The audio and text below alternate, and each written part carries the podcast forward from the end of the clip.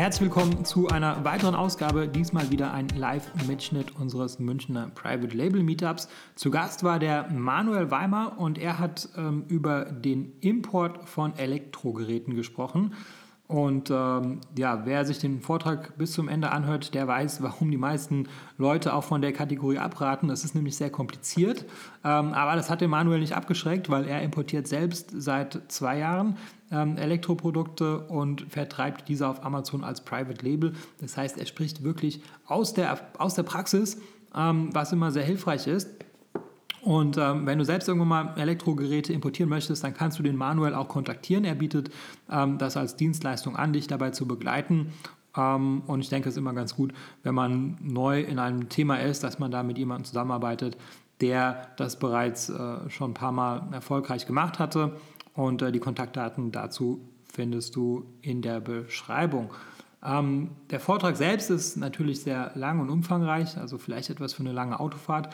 Äh, die Tonqualität ist diesmal bis jetzt die beste aus meiner Sicht. Also ich habe ein neues Mikrofon, äh, wen es interessiert, das Rode Smart Lav Plus. Ähm, das hatte den Vorteil, dass die ganzen Hintergrundgeräusche ähm, ja fast nicht zu hören sind. Also man bekommt fast gar nicht mit, dass wir da in, in, einem, in einem bayerischen Wirtshaus waren. Ähm, allerdings wurden halt auch die Fragen aus dem Publikum nicht ganz so gut äh, äh, aufgenommen. Also das ist natürlich so ein bisschen der Nachteil. Aber insgesamt, glaube ich, ähm, kann man sich das äh, von der Tonqualität sehr gut anhören. Und jetzt wünsche ich dir viel Spaß bei dem Vortrag von Manuel Weimer. Hat. Es wird ja immer oft davon abgeraten, von Elektrogeräten, heißt man, oh, macht es nicht, ist nicht so gut. Warum? Wird aber eigentlich davon abgeraten und ist es vielleicht doch ganz interessant, sowas zu machen. Ähm, da möchte ich mal ein bisschen in die Tiefe gehen mit euch heute, mal darauf eingehen, was so die Gründe sind, was denn dahinter steckt beim Import von Elektrogeräten. Weil meiner Meinung nach muss man immer erstmal wissen, wie es funktionieren kann, um abschätzen, um abschätzen zu können, ob man das Risiko halt eingehen möchte. Vielleicht kurz zu mir. Ich heiße Manuel, komme aus Amberg ursprünglich, aus der Oberpfalz, habe da eine mittlere Reife abgeschlossen. Dann Kaufmann ähm, zum großen Außenhandel, eine Ausbildung klassisch gemacht, bin dann danach nach ähm, München ähm, in ein Vertriebshaus für Film- und Fernsehkameras. War da im Lager tätig. Das ging von ja, Warenimport, Export, auch klassisch die Waren ins Regal räumen, verpacken, Pakete ein, aus. Also wirklich von der Pike auf gelernt, kann man so sagen. Ähm, irgendwann musste ich dann auch Zollermeldungen machen zum Versand, zum Export ähm, von Waren. Ähm, Einkauf von, von von Zubehör, war auch dabei ein bisschen Vertrieb. Waren sehr interessante fünf Jahre, habe mich da nebenbei noch, ähm, genau, danke, nebenbei dazu entschlossen, ähm, auf der Abendschule einen Fachwirt zu machen für Güterverkehr und Logistik, weil mich das Thema an sich sowieso interessiert hat. Und bin danach dann zu einem ähm, amerikanischen Unternehmen hier im Landkreis, ähm, die nur Elektronikbauteile eigentlich importieren und damit handeln, und habe dann da zwei Jahre eigentlich ausschließlich den Import von Elektronikbauteilen gemacht. Und da bin ich so ein bisschen in diese Schiene auch mehr reingekommen, dachte mir so, hm, ist eigentlich ein ganz interessantes Business und bin dann auch so ein bisschen auf Amazon FBA gestoßen in, in dem Zusammenhang. Jetzt bin ich aktuell noch angestellt bei einem mittelständischen Pharmaunternehmen hier in München als Zollbeauftragter, weil das Thema Zoll natürlich auch wichtig ist in dem Zusammenhang und äh, mache seit zwei Jahren eben auch nebenbei mein, mein Amazon FBA-Business mit wie soll es anders sein? Elektrogeräten, eben Haushaltsgeräte hauptsächlich, kommen wir später nochmal drauf. Ähm, nachdem es aber ja doch immer ein bisschen was anderes ist, ob man für eine, für eine Firma arbeitet oder ob man eben selber die Verantwortung dafür übernehmen muss, ähm, muss ich da natürlich nochmal weiter in die Tiefe gehen und das möchte ich ein bisschen teilen mit euch heute. Gut, dann schauen wir mal, ob das so funktioniert. Wunderbar die Übersicht, worum es heute ein bisschen geht. Ähm, erste Frage ist, was bedeutet der freie Warenverkehr der Europäischen Union? Grundsätzlich, was sagt eine CE-Kennzeichnung eigentlich aus? Dann die gängigen Richtlinien bei Elektrogeräten. Ähm, dann drei wichtige Fragen, die man hier klären sollte in dem Zusammenhang. Wer ist eigentlich der Hersteller, wer ist eigentlich der Importeur der Ware und wer ist eigentlich der Händler? Da sind die Verantwortungen auch anders aufgeteilt. Dann gibt es natürlich auch immer eine Marktüberwachung zu diesem Thema, also Behörden, die das Ganze natürlich irgendwie unter die Lupe nehmen, ob man das auch richtig macht. Dann die WEEE-Richtlinie, ganz wichtig in dem Zusammenhang, Altgeräte, alt Geräteentsorgungsrichtlinie quasi. Und ganz zum Schluss kommt noch ein bisschen der Kapitalbedarf und die Risiken letzten Endes, die man dabei eingeht, wenn man dieses Business betreibt. Ähm, wegen der Aufnahme, meinte der Timo, ist es besser am Schluss Fragen zu stellen. Wenn ihr es aber gar nicht aushaltet oder wenn irgendwelche Begrifflichkeiten nicht klar sind, kann man auch gern mal, kann man auch gern mal zwischenrufen und ja, mal die eine oder andere Frage reinrufen. Also ich habe gar keinen Stress damit. Ganz im Gegenteil. Ja, Manuel, wenn eine Frage kommt, wenn du es einfach wiederholst, ja, weil dann die Podcastaufnahme Was meinst du? Achso, die Frage wiederhole ich dann. Okay, ja, mache ich gern, kein Problem. Gut, dann geht's los. Ähm, was ist der freie Warenverkehr der Europäischen Union? Da starten wir mit den vier Grundfreiheiten des Binnenmarktes. Ich bin darauf hingewiesen worden, Binnenmarkt sagt nicht jedem was. Binnenmarkt ist quasi Markt innerhalb der Europäischen Union. Nennt man Binnenmarkt, so dieser fachliche Begriff dafür. Letzten Endes. Nur, dass das jeder weiß. Wir kommen immer wieder auf, dieses, auf diesen Begriff. Ähm, deswegen habe ich es gleich mal vorneweg erklärt. Ähm, Genau, die vier Grundfreiheiten ist der freie Kapitalverkehr, Dienstleistungsverkehr, Personenverkehr und der Warenverkehr. Das ist am interessantesten für uns, der Warenverkehr, letzten Endes, weil wir ja mit Waren handeln wollen. Ich möchte aber trotzdem zur Vollständigkeit auch einfach auf die anderen Punkte mal noch eingehen. Und zwar geht es beim freien Kapitalverkehr, was als erstes dran steht, ähm, gehen wir kurz durch. Freizügigkeit für Geld- und Kapitalbewegungen kennt man vielleicht von dieser IBAN-Nummer, die ist ja mittlerweile europäisiert, ja, damit man die Überweisungen leichter ausführen kann. Dann ähm, soll ein gemeinsamer Markt für Dienstleistungen geschaffen werden, für Finanzdienstleistungen und ähm, Liberalisierung des Wertpapierverkehrs. Das ist auch noch wichtig. Ähm, Abbau von staatlichen Kontrollen und Vorschriften letzten Endes. Zweiter Punkt ist der Dienstleistungsverkehr. Da ist auch wieder Liberalisierung, man baut wieder Vorschriften ab, alle sind alles gleich quasi. Man harmonisiert das Ganze ein bisschen. Salat, Salat Feta, bitte.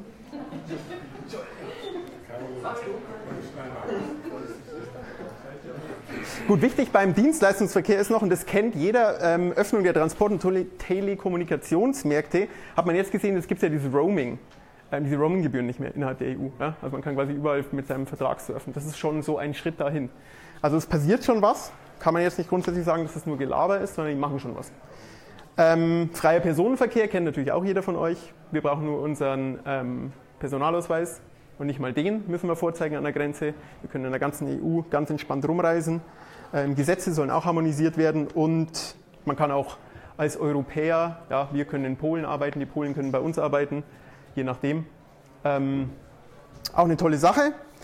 Ähm, genau, und dann kommen wir zum letzten Punkt, da möchte ich ein bisschen näher darauf eingehen, der freie Warenverkehr, weil das ja für uns der interessante Punkt ist. Das sind eben auch der Wegfall von Grenzkontrollen zwischen den EU-Staaten, also Waren, die man in die Europäische Union importiert, können sich in der Europäischen Union in dem freien Warenverkehr quasi bewegen. Ja. Also man hat sie einmal importiert, man hat sie nach Italien importiert, nach Deutschland oder nach Spanien von mir aus und dann kann man sie überall hinschicken. Es muss nicht mehr kontrolliert werden, was da drin ist, sondern sie befinden sich dann im freien Warenverkehr, sagt man ganz einfach dazu. Genau, dann Anerkennung von Normen und Vorschriften, Harmonisierung und Anerkennung. Also die EU erlässt Normen und Vorschriften. Die Länder müssen ähm, dann diese Normen und Vorschriften in, Gese also in, in, nationale Gesetze umsetzen. Genau. Das ist ähm, ähm, ja, das sind bestimmte Fristen gegeben, um das, um das eben umlegen zu können. Und die Steuerharmonisierung als letzten Punkt noch. Ähm, das heißt quasi, dass der Warenverkehr innerhalb der Europäischen Gemeinschaft äh, eigentlich steuerfrei ist, also zwischen, zwischen ähm, also B2B-Geschäft. Ja. Also es hat jeder seine Steuernummer und dann heißt quasi, wenn der Spanier 19, äh, 25% Umsatzsteuer hat ja, und der Deutsche nur 19%, dann ähm, wäre es ja ungerecht. Also sagt man, okay, wir bezahlen gar keine Steuer, wir machen das netto-netto, wird dann über die Länder ausgeglichen. Ähm, ja, ist auch interessant, eben wenn man eben mal Waren importiert und dann innerhalb von Europa verkauft. Man kennt es ja von Amazon, Frankreich, Spanien, Italien kann man ja locker hinverkaufen. Gut, was heißt es jetzt grundsätzlich? Ähm, um den Binnenmarkt und vor allem uns, die Verbraucher, zu schützen letzten Endes, erlässt die EU diese Richtlinien und Vorschriften. Und, achso, das hatte ich ja gerade schon erwähnt, und äh, innerhalb von einer bestimmten Frist müssen die dann eben in Gesetze umgesetzt werden. Alles ein bisschen theoretisch gerade, ist aber wichtig, um den Rest zu verstehen. Und zwar geht es dann weiter mit der CE-Kennzeichnung an sich. Also damit wir jetzt alle von diesem EU-Markt profitieren, ja, gibt es diese CE-Kennzeichnung. Was sagt die CE-Kennzeichnung? Die CE-Kennzeichnung sagt letzten Endes aus, wenn ich diese CE-Kennzeichnung auf einem Gerät drauf habe, heißt es, dieses Gerät ist konform mit den Richtlinien, die in der EU gelten. Ja? Also das heißt, du, ich, der, der Spanier oder der Italiener kann dieses Gerät, kann dieses Gerät benutzen. Wenn er sieht, oh cool, CE-Zeichen, äh, dann bin ich safe, das läuft. Ähm, und ja, die Behörden wollen das Ganze natürlich immer ein bisschen verbindlich gestalten, um den Importeur oder den Hersteller haftbar zu machen. Und deswegen muss der Importeur oder Hersteller auf Verlangen diese Konformität erklären. Also man muss tatsächlich dann ein Dokument vorlegen, wo man sagt, okay, hiermit bestätige ich, ich bin mir sicher, dass diese Waren, die ich importiere, auch mit diesen Richtlinien konform sind. Das heißt, wenn sie es nicht sind, kann man grundsätzlich mal sagen, bist du dran, weil du es ja damit bestätigt hast.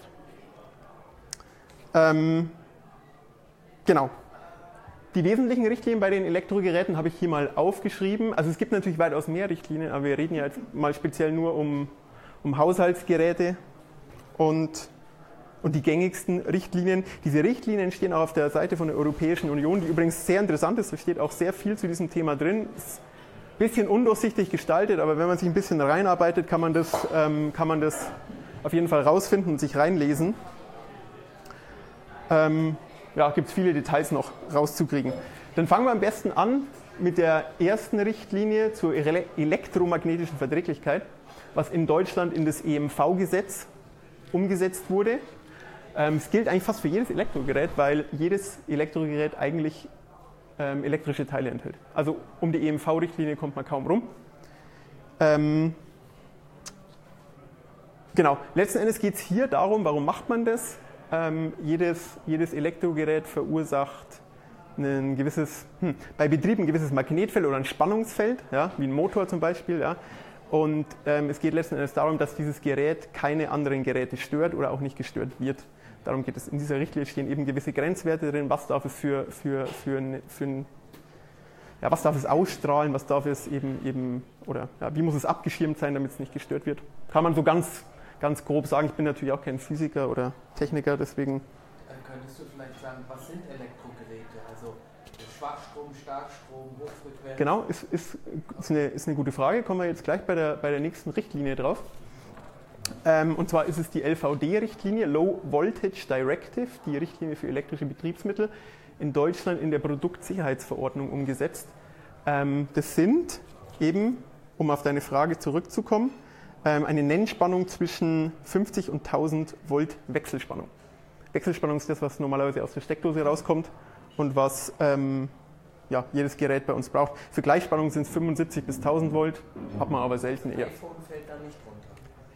Ähm, iPhone fällt da nicht drunter, fällt aber wiederum unter das EMV-Gesetz, fällt unter die Elektrostoffverordnung, unter die RED-Richtlinie auch noch, weil es auch noch Funk hat. Also macht es nicht wirklich besser, sagen wir es mal so. Also die LVD-Richtlinie ist noch eine der entspannten Richtlinien, kann man sagen. Bei den anderen, ja, naja, was soll man dazu sagen? Alles sehr, sehr äh, sachlich gehalten, das ganze Thema. Gut, ähm, ROHS-Richtlinie, weil ich es eben gerade schon erwähnt habe, erwähnt habe, ist die Elektrostoffverordnung. Ähm, auf Englisch Restriction of Hazard, Hazardous Substances. Da geht es um Blei, Quecksilber, Cadmium, diese ganzen Geschichten. Wenn man zum Beispiel sagt, auf einer Platine, ja, da sind Lötstellen drauf oder sind, ja, was weiß ich, Prozessoren, die, keine Ahnung, nach irgendwelchen komischen Materialien bestehen, damit es elektrisch geleitet wird. Und da gibt es halt eben bestimmte Richtwerte, die nicht überschritten werden dürfen, damit wir uns alle damit nicht ähm, gesundheitlich schädigen. Ist an sich eine sinnvolle Sache. Ja? Also ist jetzt nicht nur einfach so, dass man sagt, so, oh, warum machen die das? Ist ja voll der Schwachsinn. Also hat schon, hat schon seinen Grund letzten Endes. Ähm, genau, möchte jetzt, ja, könnte man jetzt sehr ins Detail gehen, aber ich glaube, ich verstehe es ja selber manchmal gar nicht. Ähm, und die wichtigste, also eine, eine Sache, die noch relativ wichtig ist, ist die ähm, RED-Richtlinie, Radio Equipment Directive, Gesetz über Funkanlagen wiederum in Deutschland. Und zwar geht es da um Sender und Empfänger von, ähm, Funk, Bluetooth, WLAN, diese ganzen Geschichten, wo wir dann auch wieder beim, beim Handy wären, ähm, das da eben mit reinfällt. Und das wird gerade sehr unter die Lupe genommen von den Marktüberwachungsbehörden. Und zwar liegt es einfach daran, dass die sicherstellen wollen, dass Frequenzen für Polizei, Militär, Notruf und solche Geschichten, dass die nicht gestört werden. Und deswegen wird da eben speziell, ähm, also ja, zum einen deswegen und aber auch aus dem Grund, weil sich diese Richtlinie letztes Jahr ähm, geändert hat. Und jetzt wird nochmal ordentlich geprüft, ja, ob alle auch dieser Richtlinie, ob auch alles konform ist mit dieser Richtlinie letzten Endes. Und ähm, ja, auch die Chinesen und so, die neigen ja dazu, auch mal gerne selber auf unserem Markt anzubieten. Und denen ist es dann relativ egal, ob das irgendwelche Richtlinien einhält. Und da will man natürlich extrem ähm, dagegen vorgehen, was auch meiner Meinung nach absolut sinnvoll ist. Weil wir müssen uns ja auch alle daran halten, wenn wir hier importieren, also sollten die es auch machen. Ähm, als letzten Punkt, den habe ich hier gar nicht drauf erwähnt, der hat auch mit der CE-Zertifizierung so gar nicht so, also schon auch, aber hat nicht direkt damit was zu tun, ist aber trotzdem verpflichtend, es ist, ist die Produktsicherheitsverordnung, das Produktsicherheitsgesetz. Und zwar kann man das ganz grob anschneiden, geht es hier um die, die bestimmungsgemäße Verwendung von einem Gerät. Ja? Also dass man auch sagt, in eine Mikrowelle stelle ich nur mein Essen rein zum Erwärmen und keine Katze zum Beispiel. Oder das ähm, Gerät ist auch sicher konstruiert, sodass ich mich an dem Gerät an sich nicht verletzen kann. Ja, also ja, dass ich halt, dass die Mikrowelle auch ausgeht, wenn ich die Tür aufmache, nicht, dass ich von diesen Mikrowellenstrahlen beschädigt werde. Ähm, da muss man vor Rechtsgefahren warnen nach diesem Gesetz. Das sind diese klassischen Sicherheitshinweise, die man kennt in den Bedienungsanleitungen, die immer drin sind. Ähm, ja, eine Produktdokumentation muss man auch vorhalten und es gibt noch ein paar mehr Punkte, aber nur mal um, um Eindruck zu kriegen, was es, was es eben bedeutet, dass es durchaus ernst zu nehmen ist, diese Sachen, diese Sache. Genau. Dann haben wir hier ein Beispiel, wunderschönes Gerät, ein Slow Juicer, wer es noch nicht kennt. Man stellt damit äh, nährstoffreiche, gesunde Säfte her. Ähm, genau, die technischen Spezifikationen sind 220 Volt, Wechselspannung, dann haben wir einen Motor mit 350 Watt, dann haben wir Kabel, Schalter, Platinen zur Steuerung, alles mit drin. Jetzt haben wir ja vorhin gelernt, ich gehe nochmal kurz zurück, EMV-Gesetz. Enthält das Gerät elektronische Teile? Klar, Platinen, Steuerungen, Schalter, was auch immer, alles drin. Also EMV-Gesetz ist dabei. Dann schauen wir noch. Dann haben wir 220 Volt Wechselspannung mit drin. Also haben wir die ähm, LVD-Richtlinie zwischen 50 und 1000 Volt Wechselspannung. Die trifft quasi auch zu. Und dann haben wir noch einen Motor mit 350 Watt, der ja auch elektrisch betrieben wird.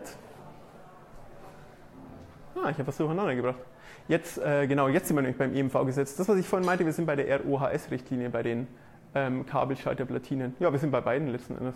Wir sind bei der EMV-Richtlinie und bei der Elektrostoffverordnung wegen diesen Inhaltsstoffen. Und genau, der Motor ist eben auch ein elektrisches Teil, der sendet ähm, im Betrieb, gibt der Störungswellen eben aus und deswegen fällt es da auch mit runter. Das ist eigentlich relativ einfach. Damit kann man relativ einfach beurteilen, welche Richtlinien eigentlich zutreffend sind. Es ist gar nicht, gar nicht so schwer. Wie gesagt, in den Richtlinien an sich steht auch drin, stehen auch nochmal Details drin. Kann man sich auch gerne mal durchlesen, gibt es kostenlos diese Richtlinien. Muss man sich ein bisschen einlesen, ist aber auch gar nicht so, gar nicht so ähm, kompliziert. Ja.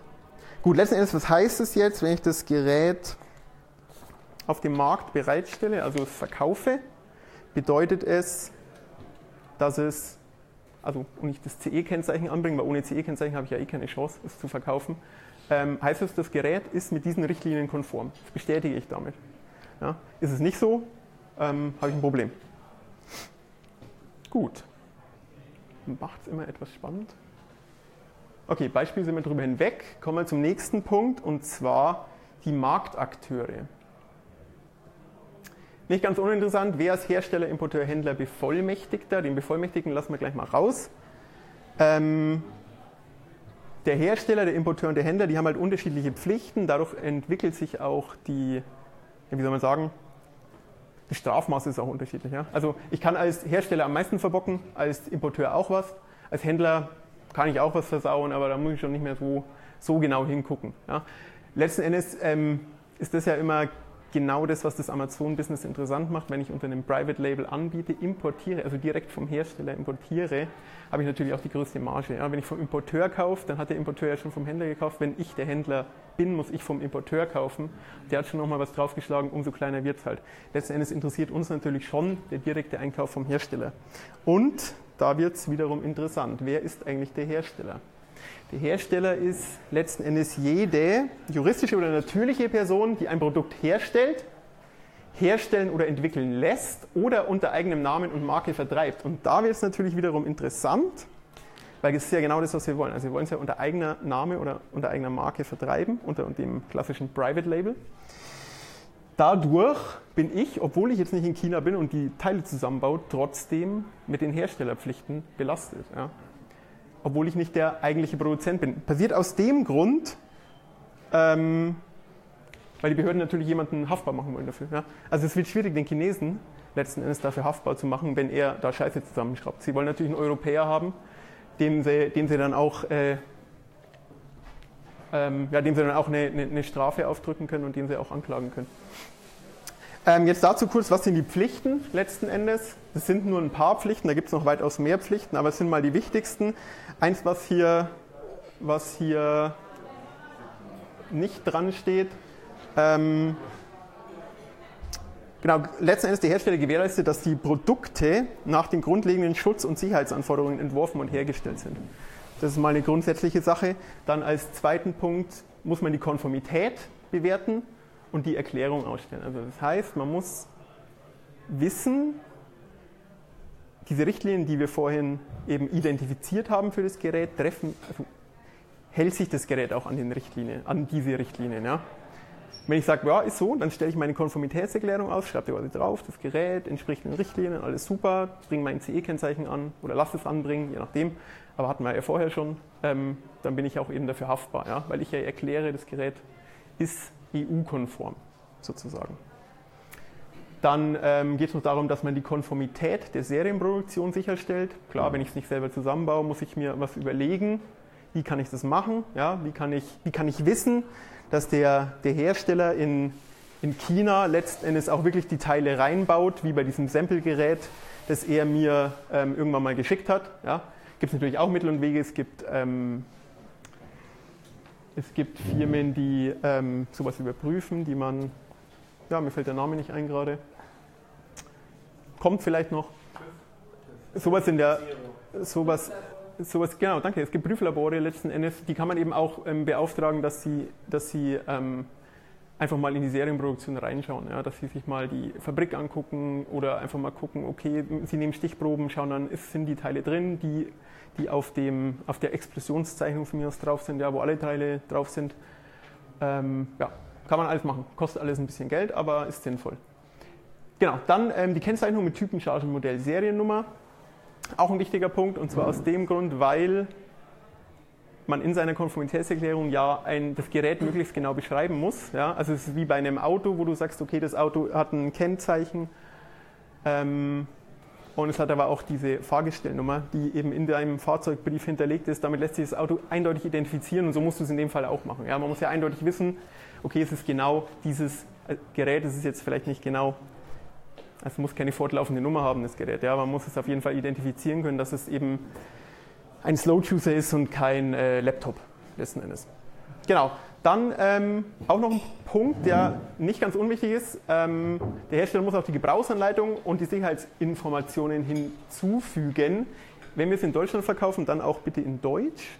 Da wird auch darauf geguckt, wird auch Wert darauf gelegt, dass die eben in der Landessprache beiliegt. Denkst du dir dann, du möchtest dein Produkt auch auf Amazon Italien, Spanien oder Frankreich von mir aus verkaufen, dann bitte übersetzen lassen und es auch entsprechend beifügen. Es muss nicht unbedingt gedruckt sein, es kann auch online downloadbar sein, ist auch in Ordnung. Gibt es zumindest, keinen, gibt zumindest keinen genauen, keine genaue Aussage, die das ausschließt, ja? sagen wir es mal so. Gut. Zweiter Punkt, wer ist der Importeur? Heißt ja nicht, dass man, oh, falsche Richtung, heißt ja nicht auch, dass man nicht auch Importeur sein darf. Mal ganz kurz was trinken zwischendurch. Und zwar auch wieder jede natürliche oder juristische Person, also ein Einzelunternehmer oder eine GmbH eben für juristische Personen mit Sitz in der EU. Könnte man natürlich auf die Idee kommen, Mensch, jetzt gründen wir doch einfach mal irgendwo eine Firma von mir aus in, ja, irgendwo außerhalb der EU, lass es Russland sein. Ähm, und dann sollen die es doch für uns importieren, dann haben wir da keinen Stress damit, ja, dann sind wir da safe. Aber so funktioniert es leider nicht. Man muss in der EU ansässig sein, sonst darf man auch nicht in die EU importieren. Importierst du selber oder hast du eine Firma? Ich importiere selber. Ne, selber. Ja. haftet. Ich importiere selber und ich hafte auch selber dafür. Ja, ja, weil das gibt es ja auch, also dass man noch eine zweite Firma gründet und die importiert Genau. und ähm, die haftet dann. Und Genau. die, wenn halt irgendwas ist, dann äh, geht die halt den Bach runter, aber die eigene Firma, also da, wo man das Geld verdient, Ist kein, ja, ist kein, ist kein dummer Gedanke, genau. Du kannst natürlich sagen, okay, du machst zwei GmbHs. Die eine GmbH ist für den Vertrieb zuständig, die andere GmbH ähm, ja, ist quasi für die Verwaltung zuständig, wie du sagst. Ähm, letzten Endes macht, es, macht, macht die dann die Importe und wenn sie dran ist, ja, dann ist sie halt irgendwann weg. Das kann man machen. Ist gängige Praxis, sowas zu machen. Ja. Trotzdem muss man hier auch wieder sagen, also man kann ja natürlich auch nicht irgendwelche Schindluder treiben, ja, weil sonst ist die Firma auch wieder schneller zu, als man schaut.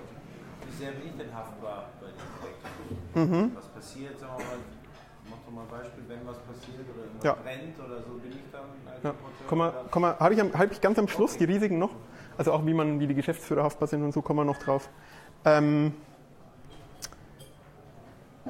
genau, wenn ich jetzt nur der Einführer bin, also kein Private Label drauf habe, ja, also die Ware nur importiere, dann habe ich erstmal die Pflicht, dass ich nur konforme Produkte in den Verkehr der EU bringe. Also es ist wieder die gleiche Nummer eigentlich. Produkt muss den Richtlinien entsprechen letzten Endes. Man muss aber nur gewährleisten, dass der Hersteller seine Pflichten erfüllt. Wir haben ja auch noch einen Laserpointer für mir rein, genau. Dass der Hersteller seine Pflichten erfüllt und ja, die Sicherheitsinfos beilegen, Name, Kontaktanschrift muss man auch anbringen als Importeur. Das sind so Klassiker, die halt gleich erkennbar sind letzten Endes, wo man schnell drauf gucken kann. Ähm, von der, ja, Wie kann ich das sicherstellen, dass äh, Herstellerpflichten erfüllt sind? Ja, indem du es prüfst. Ne? Also ich meine, letzten Endes kannst du ja sehen, ob der, ob der Hersteller das CE-Zeichen angebracht hat, ob der Hersteller seine, seinen, seine Kontaktanschrift, und es ist tatsächlich so, also wenn der Hersteller in den USA sitzt, ja, muss er seine Anschrift in den USA darauf angebracht haben und als Importeur musst du deine eigene Anschrift auch noch anbringen. Aufs Produkt. Aufs Produkt. Ähm, aufs Amazon-Listing reicht das nicht aus? Nein. Aufs Produkt. Muss tatsächlich wirklich auf dem Produkt angebracht sein. Okay. Ja. Und, und, und was passiert, wenn man es nicht macht? Ja, du bist ja abgemahnt letzten Endes. Achso, das, ist dann wieder vom Wettbewerb aus, oder? Also, das- Komm, mhm, kommen wir auch noch drauf. Kommen wir auch noch drauf. Merkst du, es geht euch ein bisschen zu langsam, gell? Ihr wollt so ein bisschen die. Wollt so ein bisschen wissen, bin ich, was, was passiert überhaupt mit mir, wenn ich es nicht mache? Ja. strafen. Genau, kommen wir auch noch drauf. Genau, wie kann ich am besten bescheißen? Ähm, gut, ja, ist im Endeffekt auch wieder dasselbe. Letzten Endes der Händler auch noch, da können wir aber auch schnell durchgehen. Ähm, wieder die gleiche Nummer, juristisch natürlich, sind wir alle wunderbar. Ähm, kurzum gesagt ist das, dass der, Herst dass der Händler natürlich letzten Endes auch wieder weniger Verantwortung hat, was wir am Anfang schon gesagt haben auch wiederum weniger verdient. Er muss das nur prüfen. Er muss den Importeur prüfen und er muss den Hersteller prüfen. Mehr, mehr, mehr muss er gar nicht machen. Ja. Letzten Endes dafür kann er auch nur ja, rudimentär belangt werden, sagen wir es mal so. Also als Händler hat man die entspannte Variante, aber man verdient natürlich da auch nicht so viel damit. Ist meistens so. Ähm, genau, jetzt könnte man natürlich auf die Idee kommen, nachdem wir ja eh schon in diese Schiene gerade abdriften. Ähm, ich spiele jetzt nur den Händler und lasse den Importeur mal die Verantwortung übernehmen. Und dann hole ich mir das Produkt und dann modifiziere ich das halt so, wie ich es gerne hätte. Ja, ja, könnte man sich ja denken. Aber jetzt ist es ja so, dass wir nicht erst seit zwei Jahren in die EU importieren und exportieren, sondern auf die Idee sind schon mehrere gekommen. Und da gibt es natürlich auch explizit einen Text dazu, den ich gerne mal zitieren möchte. Und zwar heißt es hier, Umstände unter den Umstände, unter denen die Pflichten eines Herstellers auch für Importeure und Händler gelten. Ein Einführer oder Händler gilt als Hersteller für die Zwecke dieser Richtlinie und unterliegt den Pflichten eines Herstellers, wenn er ein elektrisches Betriebsmittel unter seinem eigenen Namen oder seiner eigenen Handelsmarke in Verkehr, Verkehr bringt, das hatten wir ja gesagt, ein bereits auf dem Markt befindliches elektrisches Betriebsmittel so verändert, dass die Konformität mit dieser Richtlinie beeinträchtigt werden kann. So, das heißt, wenn ich jetzt anfange rumzumanipulieren an dem Gerät, dass es eben nicht mehr das Gerät ist, das in der Konformitätserklärung steht, kann man natürlich sagen, ja, ich habe es ja reingeschrieben. Ist, die sind nicht blöd, die Behörden, muss man mittlerweile einfach so sagen. Ja, ich verstehe das schon, dass es nicht so ist. Ähm, ist das Gerät einfach nicht mehr konform. Also dann handelst du mit einem Gerät, das nicht mehr regelkonform ist und dementsprechend wird man dann bestraft. Und es ist letzten Endes auch so, ähm, weil wir ja gerade schon auf die Idee kommen, wie könnte man das Ganze umgehen, gibt es natürlich auch Marktüberwachungsbehörden, was der nächste Punkt ist, die das Ganze auch gerne prüfen. Und gerade wenn sich Richtlinienänderungen ergeben, und die ergeben sich leider immer mal wieder, ähm, ziehen Sie sich natürlich Gesetz, äh, ziehen Sie sich natürlich Geräte raus und überprüfen das. Was ist das Ziel von den Marktüberwachungsbehörden? Ähm, die wollen den freien Warenverkehr im Binnenmarkt sicherstellen. Also die wollen natürlich, dass jedem das zugutekommt in der EU, wenn das Gerät den Richtlinien entspricht. Und sie wollen natürlich die Verbraucher schützen und die Nutzer schützen. Ja? Was auch nicht ganz unsinnig ist, ja, weil keiner hat ja Bock, wenn er irgendein Gerät anschaltet, dass einem das um die Ohren fliegt. Ist jetzt auch nicht ganz blöd. Ähm, was sind die Befugnisse? Und das ist gar nicht so, ähm, gar nicht so unlustig, nämlich, weil die dürfen nämlich einiges. Sie dürfen, nicht, sie dürfen einmal die technische Dokumentation einsehen. Sie dürfen aber auch die Richtlinienprüfung vornehmen von den Geräten. Sie dürfen sogar Maßnahmen eben ähm, ergreifen. Das heißt, es sind Geldstrafen, Haftstrafen, weiß ich jetzt nicht, glaube ich jetzt nicht. Können aber auch entsprechend hoch sein, die Geldstrafen. Und auch wenn du sagst, wow, ist mir fünf Jahre nichts passiert, das läuft anscheinend. Wenn sie dich dann erwischen, dann fordern sie von den letzten fünf Jahren die Unterlagen an, wie viele Geräte du verkauft hast. Und wenn du 5000 verkauft hast, wird es teuer. Also sollte man das Ganze durchaus ernst nehmen. Und dann können Sie sich über Zutritt zu Grundstücken, Betriebs- und Geschäftsräumen verschaffen und können dann unentgeltlich Geräte entnehmen und die prüfen. Haben Sie das Recht dazu? Ähm, Genau, jetzt stellt man sich natürlich die Frage, wie kommen Sie denn eigentlich auf mich? Es gibt ja so viele Produkte, falsche Richtung, es gibt ja so viele Produkte, ich bin ja nur einer, bin ja nur einer von Fünftausenden oder Zehntausenden. Ja, man muss sich ja halt grundsätzlich überlegen, ähm, was will ich eigentlich? Ich meine, will ich ein erfolgreiches Business betreiben?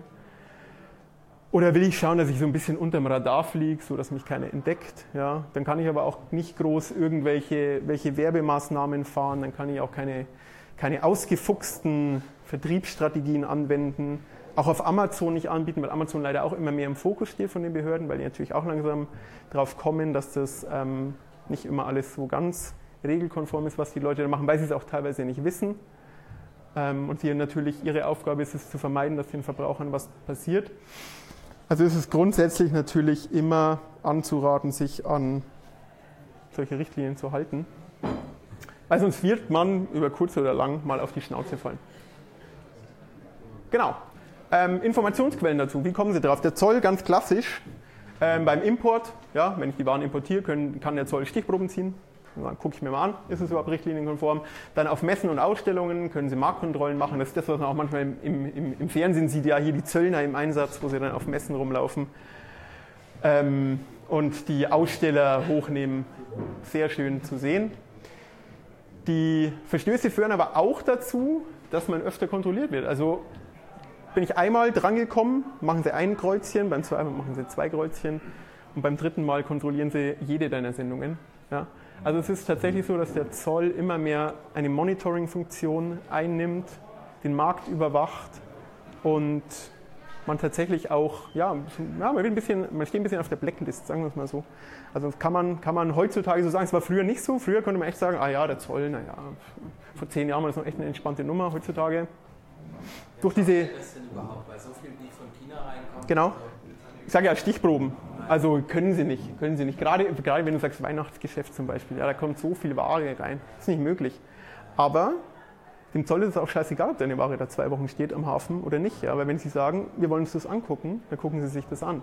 Und dann hast du dem auch zu folgen. Ja? Kannst auch nichts dagegen machen. Und wenn du ihnen blöd kommst, dann kommen sie dir in der Regel noch blöder.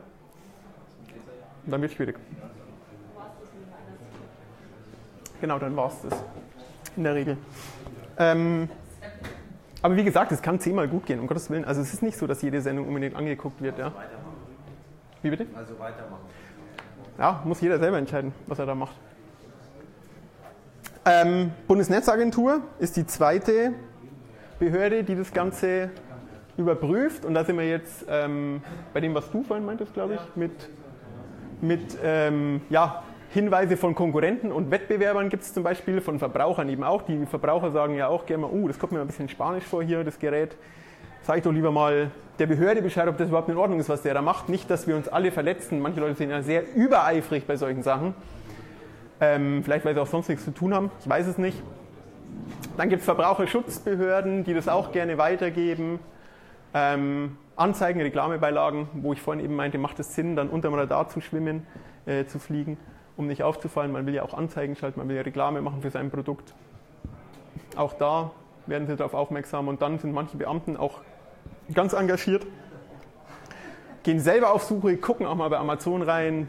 Die müssen ja auch einkaufen, brauchen auch für sich Geräte und da hat man natürlich den gewissen Blick und erkennt vielleicht relativ schnell, ob der Ganze da Schindluder treibt oder nicht. So viel dazu. Dann der wahrscheinlich wichtigste Punkt, wo sich jetzt alle fragen, ähm, was passiert mir denn eigentlich bei dem ganzen Spaß? Risikenhaftung letzten Endes. Ähm, man muss sich schon, also ich bin auch absolut der Meinung, man muss sich immer überlegen, wie, ähm, ja, wie, wie konsequent muss man mit dem Ganzen, mit dem Ganzen umgehen und, und was kann letzten Endes passieren, wenn ich es verbock? Weil es gibt natürlich, wird, stellt man einfach im Laufe des, des, des Geschäftslebens fest, es gibt halt viele Richtlinien, Verordnungen, Vorschriften, aber die Behörden können auch nicht alles immer prüfen. Ja, geht nicht. Und manche Sachen werden mehr geprüft, manche werden weniger geprüft, aber es wechselt halt auch durch. Es soll keine Empfehlung sein, einfach das mal auszuprobieren, wo, was kann ich mir erlauben und was nicht. Grundsätzlich muss man sich natürlich an alle Richtlinien und Gesetze halten in äh, Deutschland und Europa. Ähm, genau, trotzdem, um nochmal darauf zurückzukommen, wir sind ja in der Verantwortung des Herstellers ja, wenn wir unser Private Label drauf machen und müssen eben auch die Konformität erklären. Wenn die Bundesnetzagentur sagt, Mensch, ist dieses Produkt überhaupt konform, dann sagst du, ja, hier, schau mal, ich habe das hier bestätigt. Ganz kurz noch eine. Ja. Der Herstellerdefinition, geht es nur, wenn ich außerhalb der EU produzieren lasse oder geht es auch, wenn ich innerhalb der EU produzieren lasse in meinem Private Label drauf? Ja, auch dann. Auch da. Also Auch dann. Sowieso. genauso. Genau, dann sowieso. Ja, klar. Ist genau so. Ja, aber interessante Frage. Mhm.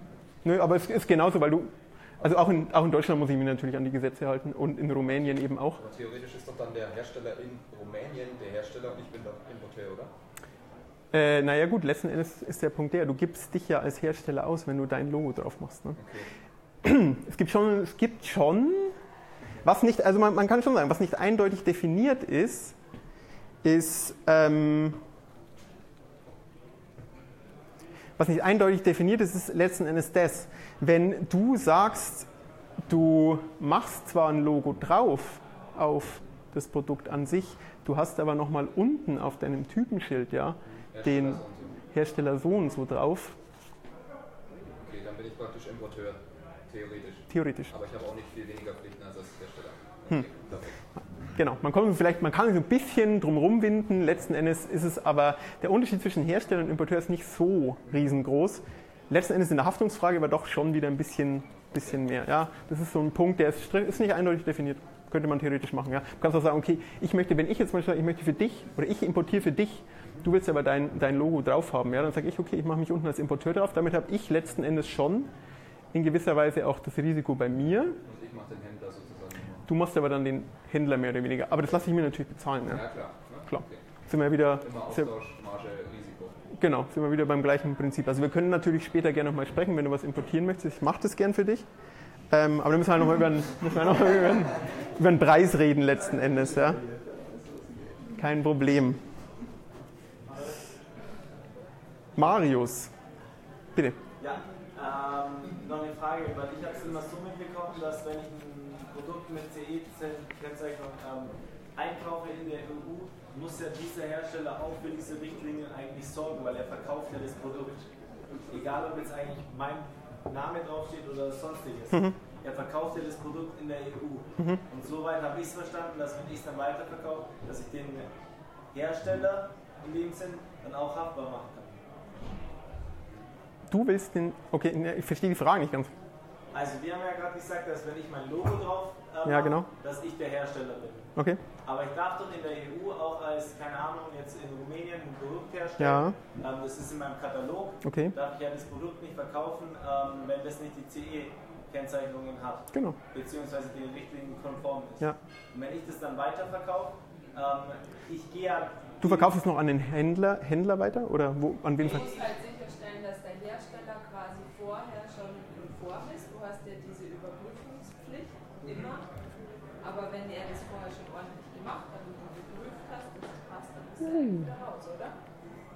Einen Moment. Also wenn ich es überprüft habe und er macht dann trotzdem irgendwas nicht rechtskonform ist, Naja, du musst ja schon dafür eintreten, dass er das konform gemacht hat. Also also vielleicht kriegt man dann als Importeur eine drauf und der Hersteller kriegt aber zusätzlich. Genau. Also hier, hier stehen nochmal die Pflichten. Also grundsätzlich ist die Pflicht des Importeurs, von mir aus auch, wenn er nicht der Importeur ist, aber gut, ja, ja ist, eine, ist eine interessante Frage. Gibt es den Importeur überhaupt, wenn es einen Hersteller gibt? Ja? Wenn es einen Hersteller in der EU gibt, gibt es dann diesen Importvorgang überhaupt oder bin ich vielleicht dann nur der europäische Händler? Das kann natürlich sein, klar. Ist schon richtig. Ähm, ist eine interessante ja, Frage. Ich habe bei der IHK halt Ja. deswegen angerufen und die haben ja gesagt, wenn ich in dem Gewissen kaufe, dass es in der EU Ja. hergestellt Mhm. wird, dass ich da eigentlich dann wenig Probleme bekomme. Mhm. Okay. Also, Also wärst du dann Kann sein. in der Händlerpflicht quasi. Wärst du in der Händlerpflicht? Ja, ist eine- äh, habe ich so noch nicht drüber nachgedacht, ehrlich gesagt. Genau, ich importiere nur. Nee, aber ist eine. Genau, wir importieren nur aus Asien. Aber ist, eine, ist natürlich eine interessante Frage. Ähm, kann ich dir jetzt so aber auch gar nicht beantworten. Aber ich denke mal drüber nach. Vielleicht sollte ich meine Produkte auch woanders produzieren lassen. Wäre ja gar nicht mal so ungeschickt. Ja, wobei das ist alle, also ja, es ist schon ein bisschen kompliziert. Letzten Endes, wenn man sich da mal eingearbeitet hat, naja, wir wollen es nicht, nicht einfacher reden, als es ist. Okay, jedenfalls Risiken, Haftung, da waren wir stehen geblieben. Was sind ähm, die Folgen bei, bei fehlerhaften Produkten? Es gibt wirtschaftliche und rechtliche Folgen, unter denen man einfach äh, unterscheiden kann. Wirtschaftliche Folgen sind natürlich die Marktstellung, der Umsatz und das Markenimage. Ja? Also wenn ich mir schon ein gewisses, äh, eine Marktstellung erarbeitet habe, möchte ich auch nicht, dass es verloren geht. Beispiel VW zum Beispiel, die sind so groß, da ist sowas von scheißegal, was die machen. Die können sich das Image nicht versauen, die können sich eigentlich ihre Marktstellung auch nicht versauen. Aber das sind wir ja alle nicht. Also wenn wir mal so weit sind, dann würde ich da auch nicht mehr drüber nachdenken, ehrlich gesagt. Und klar, Umsatz ist natürlich auch so ein Punkt, wenn du wenn du es dir verboxt mit deiner Marke und du noch gar nicht groß bist, dann hat ja auch keiner mehr Bock, deine Marke zu kaufen. Also ja, der wirtschaftliche Schaden ist dann doch schon relativ bemerkbar, denke ich, wenn man noch, wenn man noch klein ist. Oder es ist genau umgekehrt. Man, die Marke wird dann erst richtig bekannt. Wird dann erst richtig interessant, genau. Kann auch sein. Weil es durch die Presse geht, ja, richtig. Ja, genau, richtig. Kann auch sein. Ähm, rechtlich gesehen, also strafrechtlich gesehen, geht nur auf natürliche Personen. Das wäre dann der Geschäftsführer eben oder auch der Einzelunternehmer. Ähm, da geht es dann auf Körperverletzung, fahrlässige Tötung, solche Geschichten, wie du eben meintest, wenn das Gerät explodiert, ja, wenn sich jemand. Ich denke immer nur diesen ganzen Steckern oder so Mhm. aus China. Ja, Genau. Versuchen wir immer zu vermeiden und sagt, die Leute sollen lieber das USB, also nur USB-Anschlüsse dazu, weil deinen eigenen Stecker hast. Genau. In der Tat so billig. Denke ich mir auch immer, du, das Brennen Ja. äh, und dann passiert irgendwas. Ja. Genau. Aber Deswegen, also, da rate ich auch von, also will ich mal von abraten. Ist, ist, ist, ist absolut der Punkt, klar. Also du bist, bist persönlich halt dann auch, auch haftbar, wenn du deine Pflicht nicht erfüllst. Und da liegt halt eben genau der Punkt. Also wenn du das einfach ähm, relativ, ja, wie soll man sagen, wenn du nicht drüber nachdenkst, dann sagst du, wow, ich importiere das jetzt und mir ist alles scheißegal, klar, dann bist du da persönlich auch dran. Aber du hast ja letzten Endes diese Pflichten, die wir ja vorhin gesehen haben, wenn du deine Pflicht erfüllst, und das auch mit bestem Wissen und Gewissen machst letzten Endes und das aber auch richtlinienkonform machst und da liegt auch ein bisschen der Punkt, dann erfüllst du ja, ähm, ja, dann bringst du ja letzten Endes auch dein, deine, tust du deine Schuldigkeit und dann kann es schon immer mal passieren, ja, dass mal mit einem Gerät was nicht in Ordnung ist. Ja. Wenn du aber sagst, so, ich habe aber die Sicherheitsinfos reingeschrieben, ich habe aber hier meinen Prüfbericht, der das bestätigt, dass das passt, ich habe aber hier meine Konformitätserklärung, das CE-Zeichen ist drauf und du, tust, du hast eigentlich alles getan, was von dir verlangt wird, dann ist es argumentativ schon manchmal ein bisschen schwierig, dich dann auch persönlich dran zu kriegen. Ja? Aber du musst ja deine Pflicht erfüllen. Das ist einfach der Punkt bei der ganzen Sache. Deswegen ist es ja eben auch wichtig, darüber Bescheid zu wissen, ja? weil wenn du deine Pflicht nicht erfüllst, dann haben sie dich eben gleich äh, dran. Genau. Zivilrechtlich. Hat man als technischer Laie überhaupt die Möglichkeit, das ähm, richtlinienkonform zu prüfen? Genau. Guter, guter Einwand, das ist nämlich der nächste Punkt. Hm. Ich habe jetzt auch keine technische Ausbildung. Mein Physik war ich jetzt auch nicht der, der Knaller früher und äh, habe auch vielleicht äh, einmal nur ein Kabel irgendwo rangelötet. Letzten Endes ist der Punkt der, wenn man es selber nicht kann, muss man sich halt, muss man sich halt Gedanken darüber machen, wer kann es denn. Ja? Wer kann mir denn sowas bestätigen letzten Endes? Und da gibt es ja viele Unternehmen, auch ein sehr bekanntes in Deutschland, das man zum Beispiel kennt, den TÜV. Die können sowas. Denen gibst du das Gerät, die sagen, die prüfen das dann nach den Richtlinien entsprechend und sagen dir, okay, das passt und das passt nicht. Ähm, ist aber nicht ganz billig, muss man auch ganz klar sagen. Also es kostet keine 100 Euro, sondern es kostet vielleicht 1000 Euro, es kostet 1500 Euro, es kostet auch vielleicht teilweise 3000 Euro. Das liegt immer ein bisschen an der Komplexität des Gerätes. Letzten Endes hat man aber ja auch die Möglichkeit, andere Prüfinstanzen einzuschalten. Die müssen auch nicht unbedingt in Deutschland sein. Ja. In anderen Ländern ist es vielleicht etwas günstiger. Jetzt kann man sich aber dann auch wieder die Frage stellen, okay, greife ich auf den billigen zurück? Ja. Macht der es denn 100 Prozent? Weiß ich nicht. Du bist immer in der Haftung, das ist genau der Punkt. Ähm, weil du ja die Konformität erklärst. Und das wollen die ja. Die wollen ja, dass du die Konformität erklärst. Die wollen ja nicht, dass der TÜV die Konformität erklärt. Der TÜV sagt ja nur. Genau. Der TÜV sagt nur, ja, wir haben das geprüft mit unseren Geräten, wir haben es auch nach bestem Wissen und Gewissen gemacht. Aber du musst ja letzten Endes beurteilen können, ob er es richtig gemacht hat. Ja, weil, wie gesagt, wenn ich jetzt irgendein billiges chinesisches Labor damit beauftrage, das zu machen, dann muss ich zumindest, es wird zumindest von dir verlangt, beurteilen zu können, ob die es ordentlich machen oder nicht. Ja? Und da kommst du nicht drum herum. Letzten Endes. Und da geht es dann in die Richtung von, da geht es nicht mehr in die Richtung von Richtlinien, sondern da geht es dann in die, in die Richtung von Normen, ja? weil es gibt natürlich für die Richtlinien wiederum Normen. Wenn du die Normen erfüllst, wie soll man sagen, also du willst ein, kurz, kurz angerissenes Thema, du willst ein Gerät konstruieren ähm, und diese Normen letzten Endes für bestimmte Produktkategorien, die geben dir eigentlich schon vor, was du zu tun hast und was du zu lassen hast. Ja? Und du siehst in diesen Normen, wenn du dich in so eine Norm reinlesen kannst, siehst du letzten Endes auch, was darf ich, was darf nicht, in welchem Rahmen kann ich mich bewegen. Und es gibt dir eigentlich schon relativ gut vor, wie kannst du dein Gerät konstruieren. Ja? Es ist auch wiederum so, diese Normen kosten sehr viel Geld, ja, die sind nicht billig. Ähm, man muss sie recherchieren können.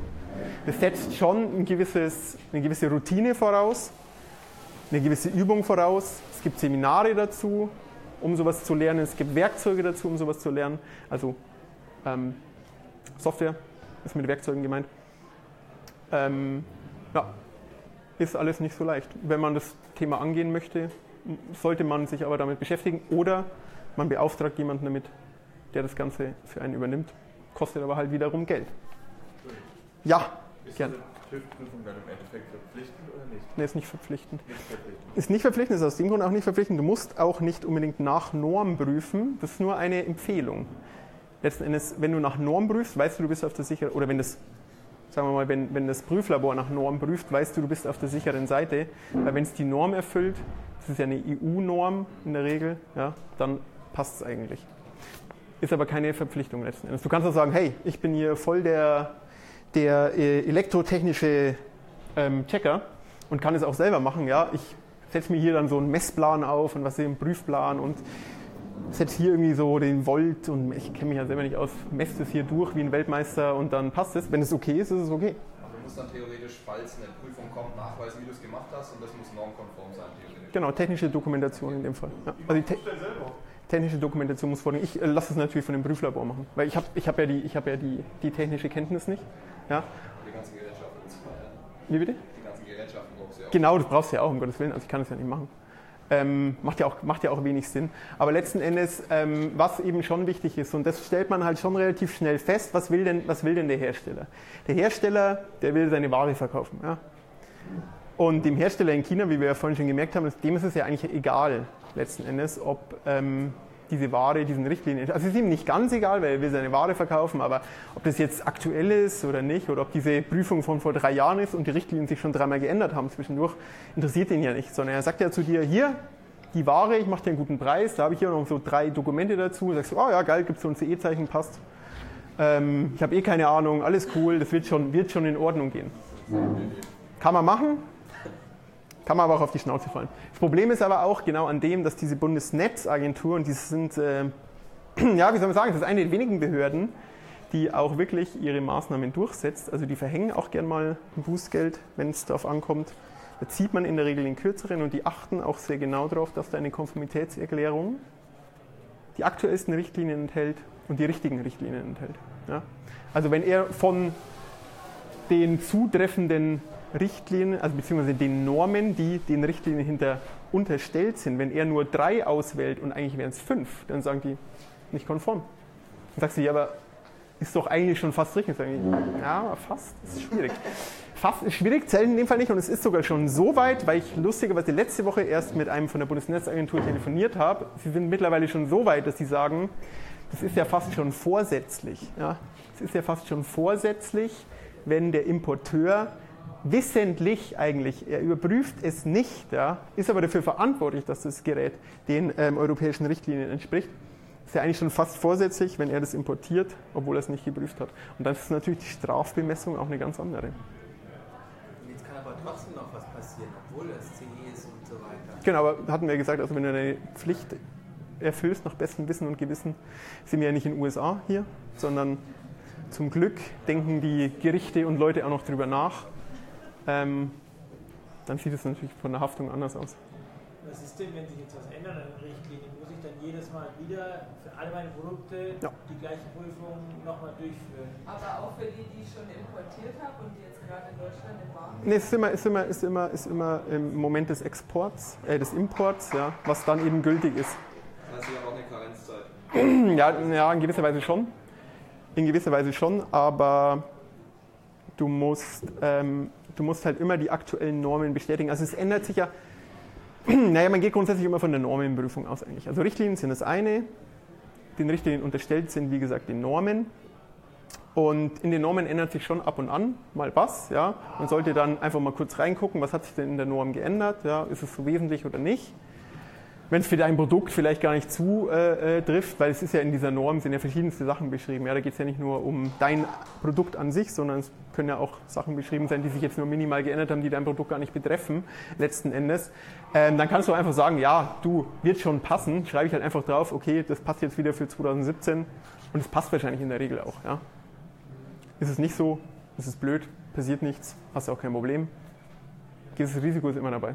Okay, aber wenn ich schon importiert habe und ich sage mal, ich habe jetzt 3000 Einheiten bei Amazon liegen, muss ich jetzt nicht 3000 Einheiten remissionieren, die nochmal testen lassen und Nein. eine Bedienungsanleitung neu Das machen. musst du ja sowieso nicht. Das musst du ja sowieso nicht, weil du, weil du, weil du sagst ja, du stellst ja sicher, ähm, dass die Serienproduktion eben Anhand der neuesten Normen. anhalt der, ja gut, und vor allem, dass jedes Gerät gleich ist. Das sagst du ja. Also du stellst mit deiner Konformitätserklärung sicher. Das heißt ja, jedes ähm, Gerät ist serienkonform. Also wenn es CE-konform ist, ist es die ganze Serie. Nee, es war jetzt nur die Frage, wenn eine neue Norm rauskommt, ich habe schon Geräte importiert, dann kann ich die theoretisch noch abverkaufen. Ja. Die nächsten, die ich Genau. importiert, müssen den neuen Normen. So ist es. Okay. Eine Frage aus dem Chat.